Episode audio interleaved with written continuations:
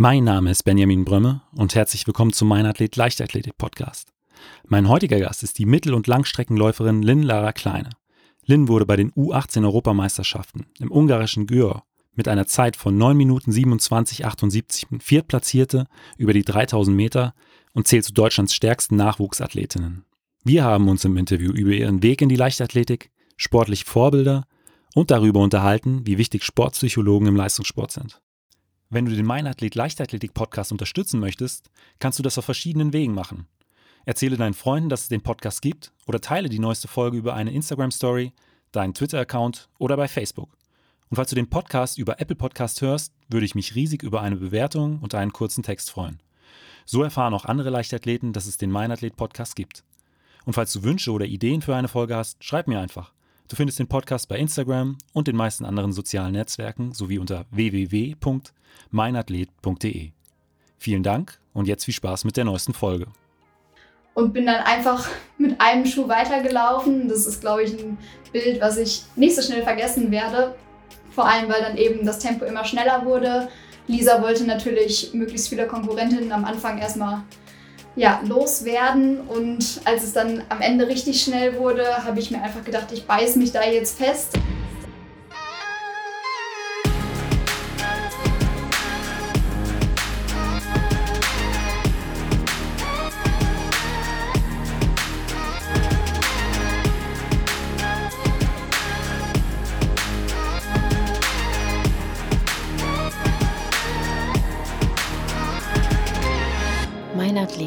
Leichtathletik-Podcast aus Frankfurt am Main.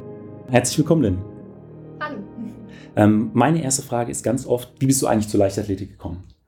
Ich habe schon recht früh angefangen mit der Leichtathletik, ich würde sagen mit sieben oder acht Jahren, also irgendwie so im Kindesalter. Da kam das vor allem in der Grundschule durch so Bundesjugendspiele und solche spaßigen Wettkämpfe, die man da eigentlich schon macht, dass ich dann angefangen habe.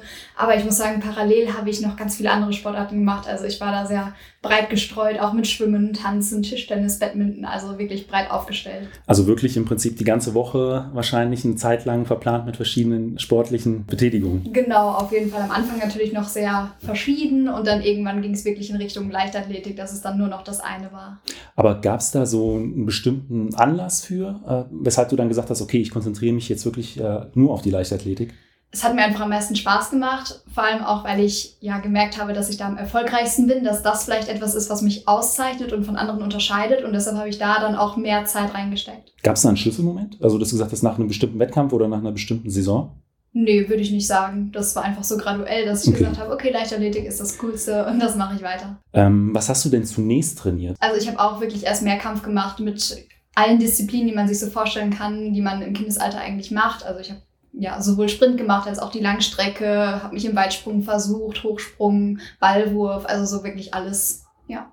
Und ähm, würdest du sagen, dass äh, vielleicht auch ein Stück weit ein sportliches Vorbild äh, da war, weshalb du gesagt hast, okay, ich möchte diesen Leichtathletikweg gehen oder was einfach nur die Freude an der an der Disziplin oder an dem Sport? Ja, also zu dem Zeitpunkt gab es eigentlich kein sportliches Vorbild. Also ich wollte mich einfach selbst testen und selbst so weit pushen und gucken, was ich erreichen kann mit meinem Talent und ja, so Aber ist es gekommen. Hast du heute ein sportliches Vorbild?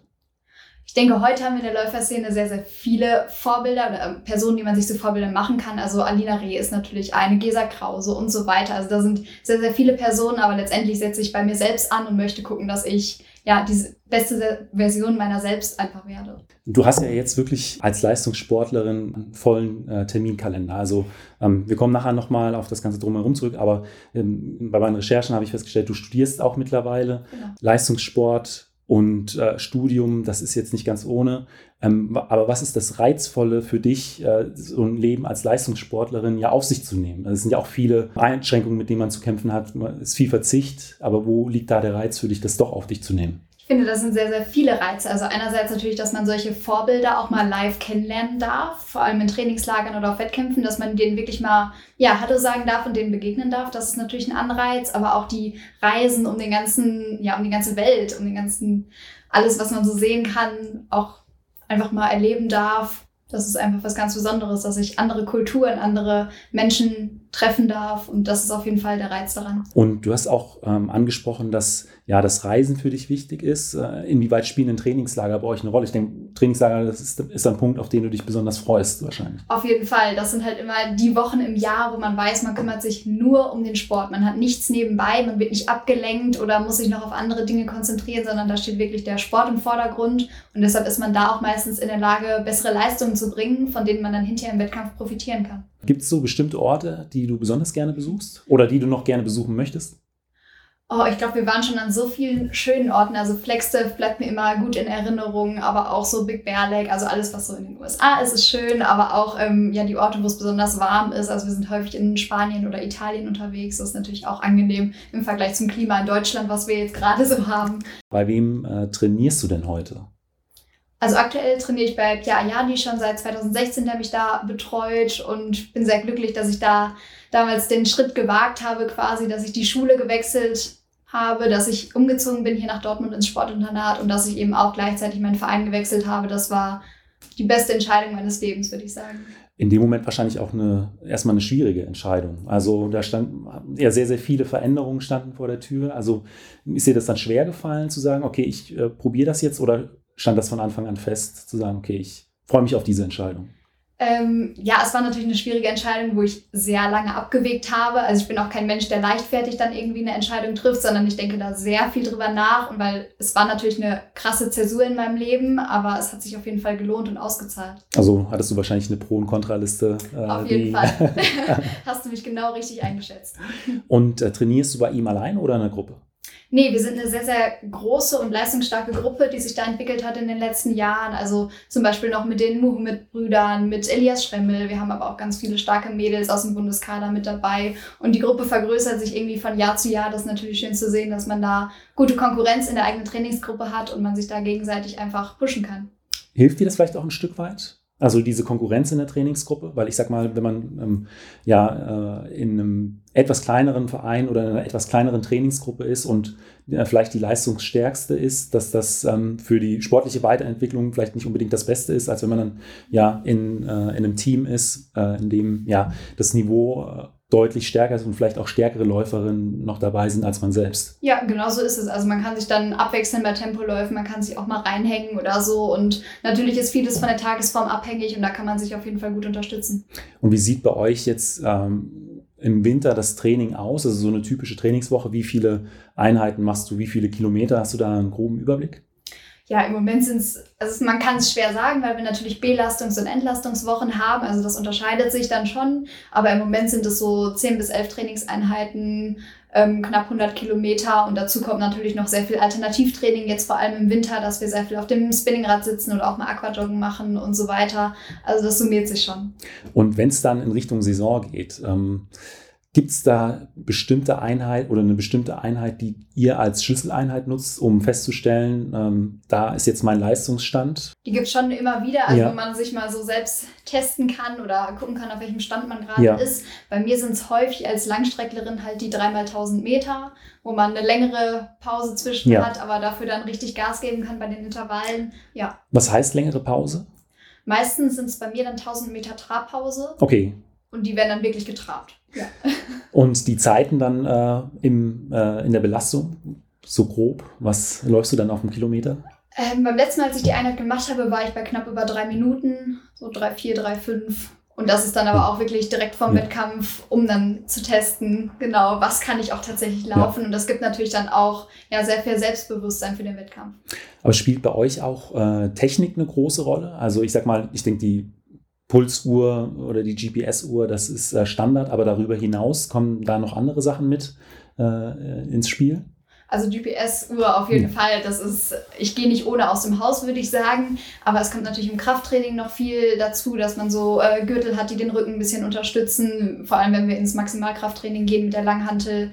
Ähm, da gibt es vieles. Wir arbeiten im Moment auch mit den Laufmäusen, dass wir ja, auf die Technik besonders achten. Was ist das genau, eine Laufmaus? Ähm, einfach so kleine Geräte, die man in der Hand hält und dadurch, dass man etwas in der Hand hält, läuft man automatisch aufrechter okay. und ähm, ja, ein bisschen einwandfreier von der Technik her. Haben die dann ein bisschen, ich kenne das noch gar nicht, äh, haben die ein bestimmtes Gewicht? Also sind die recht schwer Die oder ist einfach leicht, ganz leicht? ganz leicht. Okay. Und man denkt auch nicht, dass es so einen Effekt hat, aber wenn man sich dann auf dem Video mal anschaut, dann sieht man es. Werde ich auf jeden Fall in den Show Notes äh, verlinken, dass man äh, mal ein Bild davon bekommt, weil ich habe es tatsächlich jetzt zum ersten Mal gehört. Ja, aber es sind auf jeden Fall so kleine Gadgets, die man irgendwie immer beim Training dabei hat. Genauso wie Minibands, TRX und so weiter. Und dann in der Regeneration, wenn du sagst, äh, du machst 100 Kilometer in der Woche, ähm, ist Regeneration ja auch mit Sicherheit ein sehr, sehr wichtiges Thema. Also ähm, wie sieht es da bei dir aus? Die Black Roll ist natürlich immer dabei. Also es ist, glaube ich, auch so ein Standard, was mittlerweile jeder Läufer hat und auch keiner missen will. Wir gehen natürlich regelmäßig zur Physiotherapie, ähm, haben auch Lymphomaten hier liegen. Ja, all solche Sachen gehören dazu. Und äh, gibt es da irgendwas, was du bevorzugst? Ich fand immer die Black Roll teilweise sehr, sehr Ja. schmerzhaft. Das stimmt. Ähm, ich mag total gerne Lymphomaten. Also das ist mein Ding. Da ziehe ich irgendwie sehr viel Profit raus und das bringt mir sehr viel. Das äh, für die, die es nicht kennen, das ist äh, eine Hose, die im Prinzip Druck aufbaut und dadurch äh, Flüssigkeit äh, von den Füßen zur Körpermitte ähm, weiterleitet. Genau, ist es richtig? ist quasi eine automatische Lymphdrainage, Ja. genau, ohne dass wirklich eine Person da anwesend sein muss, sondern das ist automatisiert durch, den, durch das Gerät. Bei der äh, Recherche für die Sendung habe ich auch im Internet die Überschrift gefunden: ähm, Weibliche Jugend am Samstag, äh, äh, Lynn Kleine ohne Schuh zum Titel. Wie kam es dazu? Ich glaube, das ist eine Geschichte, die man immer mit mir assoziieren wird, weil das vergisst man einfach nicht. Äh, Das war eine Saison 2018, also in der Halle, wo ich wirklich in sehr, sehr guter Form war und dann zu den deutschen Jugendhallenmeisterschaften angereist bin als 16-Jährige eben. Und die große Favoritin war immer Lisa Oeth, weil sie war natürlich amtierende U20-Europameisterschaft, äh, Europameisterin und hatte da auf jeden Fall die Favoritenrolle inne. Ich wollte einfach nur mitlaufen, da meine Erfahrungen sammeln, weil es war nicht meine Altersklasse. Also ich hatte mir da gar keine allzu großen Hoffnungen gemacht und ja, mitten im Rennen, eigentlich relativ am Anfang schon nach einem Kilometer, ist mir leider eine Konkurrentin hinten in die Hacke getreten mit ihren Spikes und hat mir so ein bisschen den Schuh von der Hacke runtergezogen, sodass ich nur noch mit der Fußspitze eigentlich im Spike drin war, völlig verzweifelt, weil ich nicht wusste, was ich machen sollte in diesem Rennen. Hab zu meinem Trainer Pierre geguckt an, am Rand und festgestellt, er sieht nicht, in welcher Lage ich gerade bin mm, und hat das von außen offensichtlich nicht realisiert. Ich habe dann für mich beschlossen, okay, rennst einfach weiter, so gut wie es irgendwie geht und habe natürlich ein paar Runden später den Schuh dann ganz verloren, der dann schnell von den Kampfrichtern noch von der Bahn gefegt worden ist, damit keiner irgendwie darüber stolpert und bin dann einfach mit einem Schuh weitergelaufen. Das ist, glaube ich, ein Bild, was ich nicht so schnell vergessen werde. Vor allem, weil dann eben das Tempo immer schneller wurde. Lisa wollte natürlich möglichst viele Konkurrentinnen am Anfang erstmal ja, loswerden. Und als es dann am Ende richtig schnell wurde, habe ich mir einfach gedacht, ich beiß mich da jetzt fest, auch wenn das wehtat ohne Ende. Wer die Bilder gesehen hat, dass da hinterher so ein blutiger Fuß von mir ja, übrig geblieben ist, der kann das vielleicht nachvollziehen. Und am Ende weiß ich noch relativ genau, unser Co-Trainer Christoph Neuhaus stand am Rand ähm, mit riesen LGO-Fahne, also unser ganzes Team hatte sich da schon versammelt, irgendwie am Rand, wo ich dann vorbeigelaufen bin auf der letzten Runde. Und ich habe nur im Ohr, wie mir zugerufen wurde, Lynn, du kannst das. Und jeder, der sich ja in diese Lage hineinversetzen kann, weiß, man denkt da nicht mehr ganz so klar nach 3000 Metern in der Halle im Wettkampf.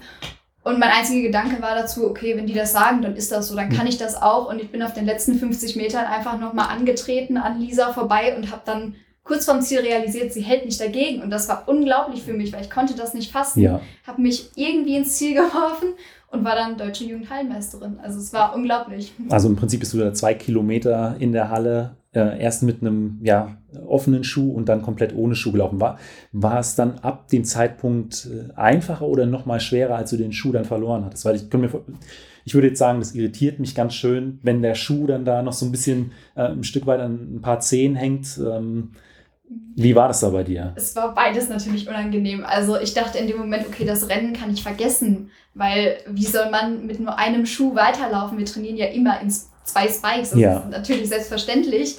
Und ich hatte das Rennen abgeschrieben.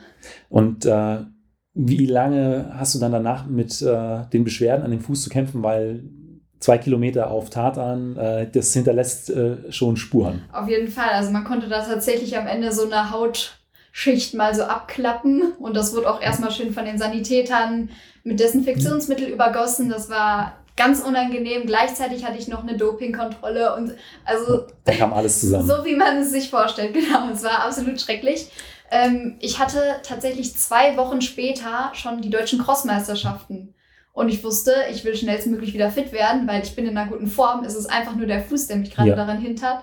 Das heißt, ich bin ja, die ersten Tage noch auf Krücken unterwegs gewesen, um das Ganze zu entlasten, damit der Heilungsprozess einfach ein bisschen beschleunigt wird. Und dann habe ich irgendwann gesagt, ich schmeiß die Krücken in die Ecke. Ich war das so leid, weil ich bin ja viel Bewegung gewohnt und mit Krücken war gar nicht meins. Ähm, ja, habe dann wieder mit Training angefangen und zwei Wochen später war ich dann deutsche Crossmeisterin. Das ist eine ähnliche Geschichte hat äh, Amalan Petros äh, in seiner Folge erzählt. Der ist äh, in 2019 bei den Militärweltmeisterschaften das Halbfinale in äh, Turnschuhen gelaufen, anstatt in seinen Spikes. Und äh, aber ich sag mal, ähm, dann äh, ein, zwei Drittel des Rennens äh, komplett ohne Schuh zu laufen, das äh, setzt dem Ganze nochmal eine, eine Krone auf. Also es war wirklich ein hart erkämpfter Titel. Das auf jeden Fall. Und Lisa hat mir das auch absolut nicht einfach gemacht. Ich habe einfach nur mich irgendwie ins Ziel geworfen mit allem, was ich dann noch hatte. Du hast ja bis zum ersten Lockdown äh, in 2020 in äh, einem Sportinternat gelebt. Ähm, inwieweit konntest du äh, davon äh, für deinen Sport profitieren? Also inwieweit hätte dir das geholfen bei deiner sportlichen Weiterentwicklung? Es hat mir auf jeden Fall sehr viel geholfen. Ich habe ja versucht, Ende 2016 noch zu pendeln, also aus meiner Heimatstadt Hamm, wo eben auch meine Familie lebt, dann immer wieder hier nach Dortmund zum Training zu kommen. Aber das ist ein Zeitaufwand, den man so nicht stemmen kann neben der Schule. Und deshalb habe ich dann eben beschlossen, ich ziehe ins Sportinternat und spare mir da diese lange Anreise. Und das war natürlich für mich ein Geschenk auf jeden Fall, dass ich da so viel Zeit gespart habe. Und ähm, äh, ich habe auch gelesen, du bist an der Goethe-Schule dann auch äh, zur Schule gegangen mit einem Abitur von 0,76. Hast du das ja. neben dem Leistungssport auch noch abgeschlossen? Wie geht das? Ähm, das Goethe-Gymnasium ist einfach eine fantastische Schule für Sportler, die ja neben der Schule noch was erreichen möchten. Und ich wurde da immer großartig unterstützt. Ich hatte die Möglichkeit, meine Schulzeit zu strecken, also auf 13 Jahre Deshalb musste ich keinen G8 machen, sondern hatte eben mehr Zeit, konnte mir das Ganze ja ein bisschen besser legen für meine sportliche Karriere auch. Und das war einfach das Entscheidende für mich. Also, dass die Lehrer von vornherein wussten, okay, Lynn macht da noch was neben der Schule und die haben das respektiert, haben mich gefördert und haben mich immer unterstützt. Und das war für mich einfach die Hilfe, die ich gebraucht habe und die dann auch solche Ergebnisse überhaupt möglich gemacht hat. Absolut beeindruckende Abiturnote. Also Wahnsinn.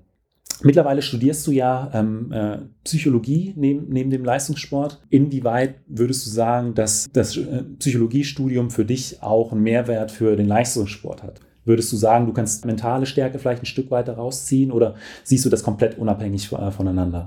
Nee, es ist auf keinen Fall unabhängig voneinander, weil die Psychologie spielt natürlich schon eine große Rolle im Leistungssport.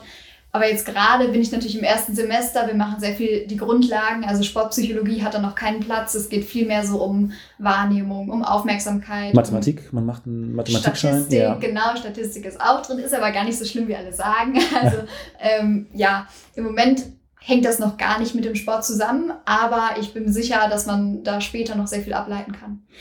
Aber arbeitest du mit einem Mentaltrainer oder mit einer Sportpsychologin zusammen? Genau, ich arbeite auch seit mehreren Jahren mit einer Sportpsychologin vom OSP hier zusammen. Das ist auch auf jeden Fall gewinnbringend für mich und genau deshalb mache ich das auch so weiter. So in Bezug auf Konzentration ist, ist ja häufig ein Thema, was mit Sportpsychologen äh, bearbeitet wird. Das sind einfach genauso Themen, ähm, die man da anspricht. Also können Themen sein. Ne? Das ganze Feld ist unglaublich groß. Ja. Es geht ja nicht nur um Konzentration, es geht auch um die Vorbereitung auf den Wettkampf, mental, wie gehe ich mit Konkurrenz um, wie ähm, kann ich mich im Wettkampf auch fokussieren und nicht aus der Ruhe bringen lassen oder wie kann ich mich davor entspannen, wenn ich vielleicht zu angespannt bin. Das sind alles so Fragen, die da reinfallen fallen und das ist aber ein unglaublich großer Bereich.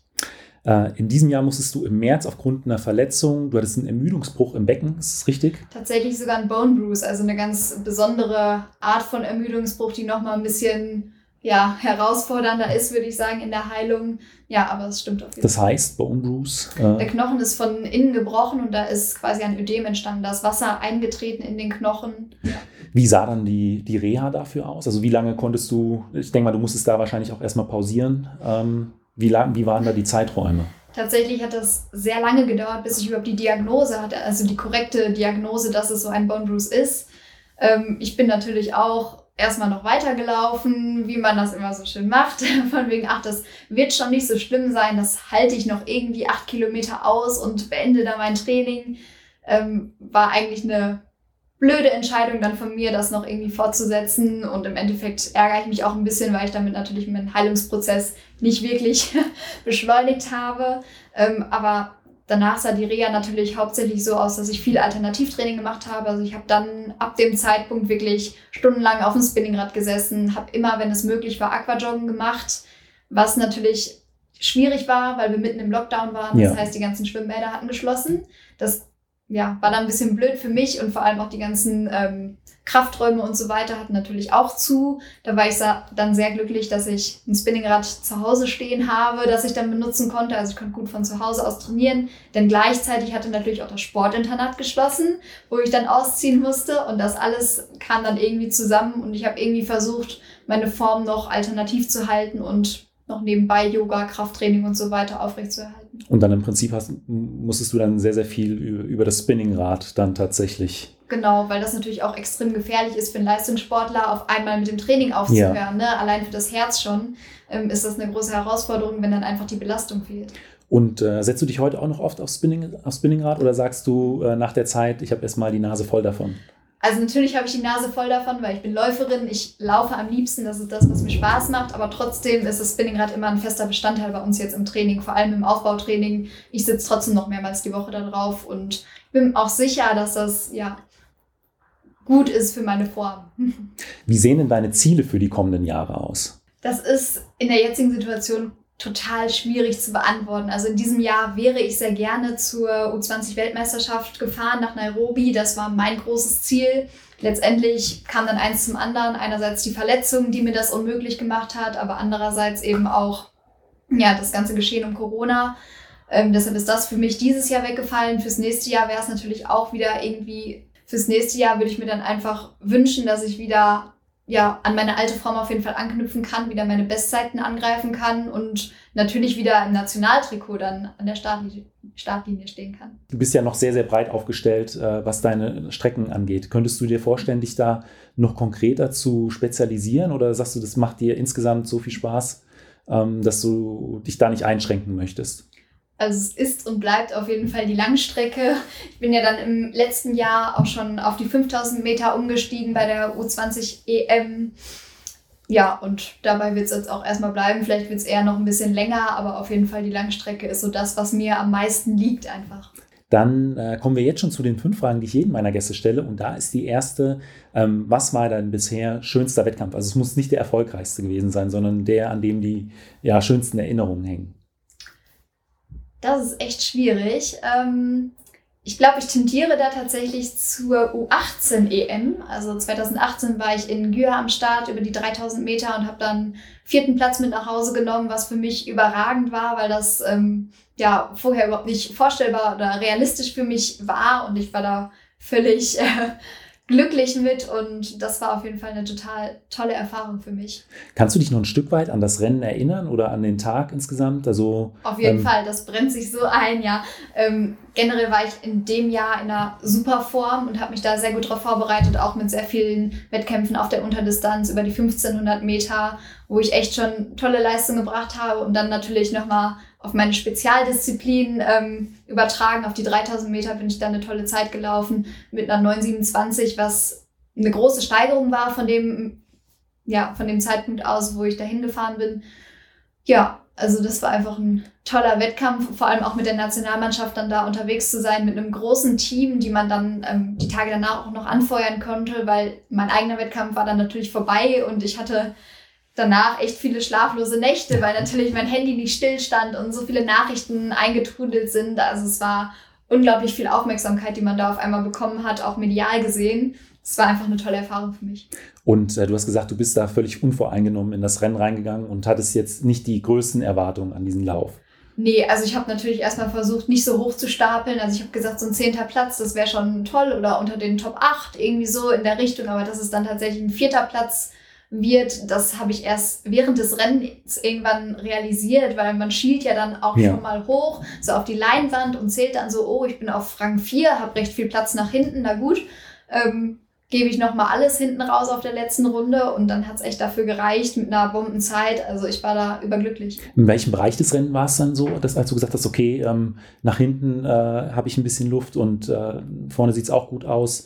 Ähm, das kann hier wirklich der, der vierte Platz werden. Kannst, Weißt du das noch? Das war wirklich recht am Ende. Also ich okay. würde sagen, die letzten 400, 800 Meter, weil am Anfang war das alles noch sehr dicht beieinander. Wir sind unglaublich schnell losgelaufen und wie das immer so ist bei internationalen Meisterschaften, ordnet, ordnet man sich dann erstmal so im Mittelfeld oder hinten ein und ich habe mich dann wirklich von Runde po à peu so ein bisschen nach vorne gearbeitet. Zum Sport gehören ja nicht nur Höhen, sondern auch Tiefen. Was war denn so bisher der Wettkampf, an dem du am längsten zu knabbern hattest?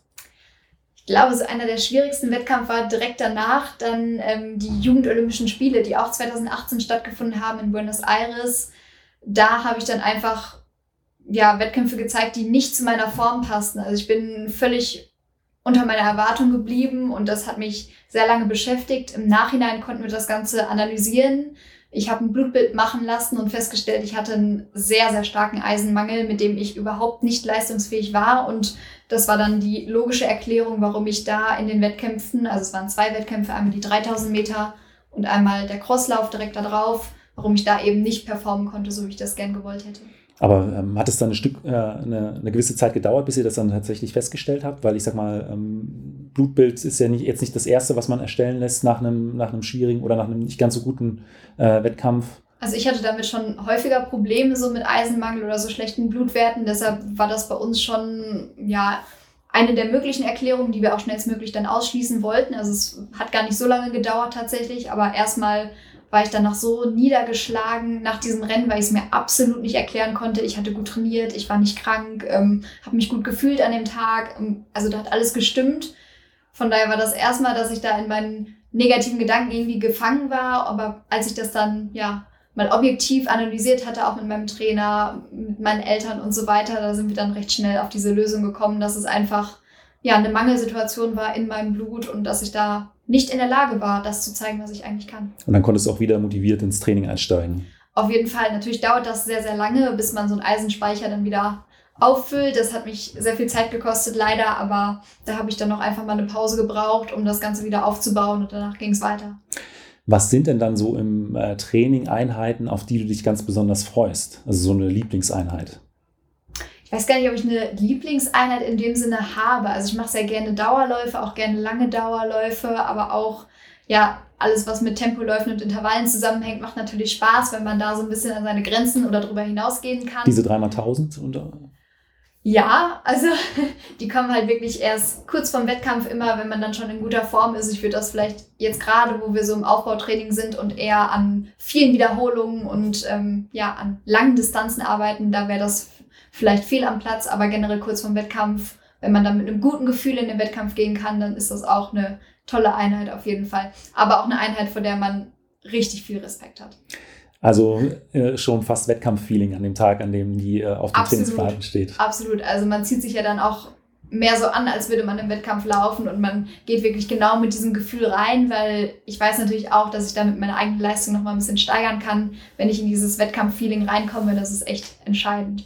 Und auf der anderen Seite gibt es auch Einheiten, auf die könntest du verzichten, wenn du nicht wüsstest, dass die dich weiterbringen von deiner Leistung her. Also ähm, hast Trainingseinheiten. Ja, so vielleicht Back-An-Sprints oder so, wo man so richtig ins Laktat geht. Das ist schon eher unangenehm, aber es ist genauso wie du gesagt hast. Also man weiß ja, das bringt mich weiter, das hilft mir auf jeden Fall und deshalb wird auch das dann natürlich gemacht. Also es steht auf dem Plan und dann wird das so gemacht. Dann komme ich jetzt schon zur letzten Frage und die ist immer, was würdest du anderen mit auf den Weg geben wollen? vielleicht, dass sie viel Zeit haben oder sich viel Zeit nehmen sollten, um sich zu verbessern und dass so eine Hauruck-Methode von wegen, ich trainiere jetzt im jungen Alter sehr, sehr viel, nicht unbedingt das Beste ist, sondern dass man wirklich langfristig seine Karriere plant und ja auf langfristige Höhepunkte eher sich konzentriert und das dann auch entsprechend vorbereitet. Lynn, vielen Dank für dieses Interview. Sehr gerne. Danke, dass ich dabei sein durfte. Falls euch die Folge gefallen hat, hinterlasst mir doch einfach eine Bewertung bei Spotify, iTunes oder eurem Podcatcher und abonniert den Podcast. Vielen Dank und bis zum nächsten Mal.